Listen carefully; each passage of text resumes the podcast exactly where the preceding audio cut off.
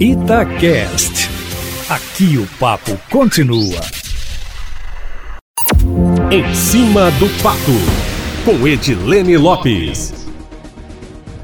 Ainda não há nada definido, mas a expectativa da base do governador Romeu Zema na Assembleia Legislativa é votar a reforma da Previdência nos dois turnos até a próxima sexta-feira, Júnior. Conforme a reportagem da Itatiaia adiantou ontem, o mais provável é que o primeiro turno deva ser na terça. Se a votação ocorrer na terça ou até na segunda, na quarta e na quinta, a proposta de emenda constitucional e o projeto de lei complementar que compõem a reforma voltam para algumas comissões, são contadas as reuniões de debate em plenário que são necessárias antes de qualquer votação, ao todo são seis, e aí o projeto vai à votação em segundo turno e vira lei, já no final da semana que vem. Existe a possibilidade, inclusive, de marcação de reunião extraordinária para amanhã, sábado, Júnior, para contar as seis plenárias de discussão rapidamente e na segunda o projeto já está pronto para ser votado em primeiro turno. Hoje estão sendo realizadas três reuniões plenárias de debate, no turno da manhã, da tarde e vai ter uma à noite. A tramitação em tempo recorde, depois de a reforma ter ficado parada desde julho, tem a ver não apenas com a realização de entendimentos entre o Executivo e o Legislativo e a intermediação do governo de Minas para a vinda de recursos federais para obras, como ocorreu na semana passada, mas tem a ver também com o calendário eleitoral, Júnior Moreira. Vários dos deputados são candidatos à eleição como prefeitos, lideram partidos e apoiam candidatos no interior do estado. Como a reforma, de qualquer forma, será votada agora em setembro, já que o prazo final é o dia 30, que isso ocorre então antes da intensificação das atividades eleitorais. Por isso, a corrida na Assembleia. Na segunda-feira, dia 31, já começa o prazo para a realização das convenções partidárias. E a partir daí, a agenda fica cada vez mais intensa, com registro de candidatura, propaganda eleitoral e realização da campanha em si.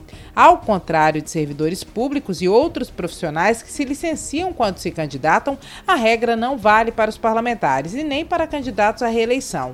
No entanto, para a dedicação à campanha, o natural é que algumas atividades tenham um ritmo reduzido três meses antes da eleição, que seria nesse momento, quando o calendário começa a ficar intenso, e mais perto das eleições, os deputados podem inclusive votar projetos, Júnior, o que dá alguma visibilidade. Na PEC, a proposta de emenda constitucional da reforma da Previdência, para a gente voltar nesse assunto, o relator, deputado Cássio Soares, do PSD.